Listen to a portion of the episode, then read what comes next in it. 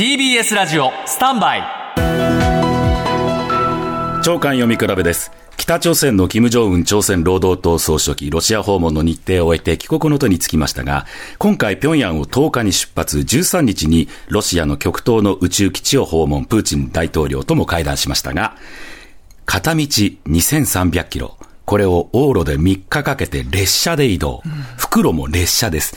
なぜ飛行機で1日で行ける距離をわざわざ列車なのかというと、警備上の問題もあるそうですね。飛行機だと攻撃に弱い。それから航空機追跡サイトで情報が出る。で、今回使った太陽号という列車であれば、え分厚い防弾の鉄鋼で覆われている。さらには3台同時に動かすとどこに乗ってるかわからないにするため。うん、さらには長い時間移動するということで注目を集める。こういったポイントもあるそうですが、一方で、推定時速50キロ程度、非常に遅いんですね。はい、これやっぱりあの、韓国統一省の情報によると、線路状態っていうのは北朝鮮良くない。いい場所でも時速100キロ出せず、特に極東側は劣悪なんだそうです。だから、遅く行かざるを得ないんですね。うん、そこでプーチン大統領と何話したかというと、経済協力についても話したようなんです。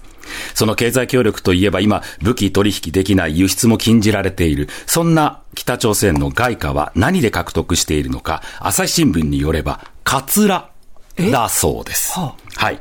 中国から人毛などの材料を輸入する手作業で毛を編み込んでカツラを作る。これ慢性的な電力不足があっても、機械電気いらない太陽の光があればいい。電力不足で電気が止まるのを気にしなくていいってこういうことなんですって。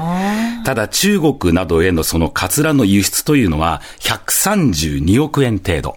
まあですから、経済全体を底上げするには程遠い。うん、まあそれでも貴重な外貨獲得の手段になっているということで、今、制裁下で細々できることをやっている状況だそうです。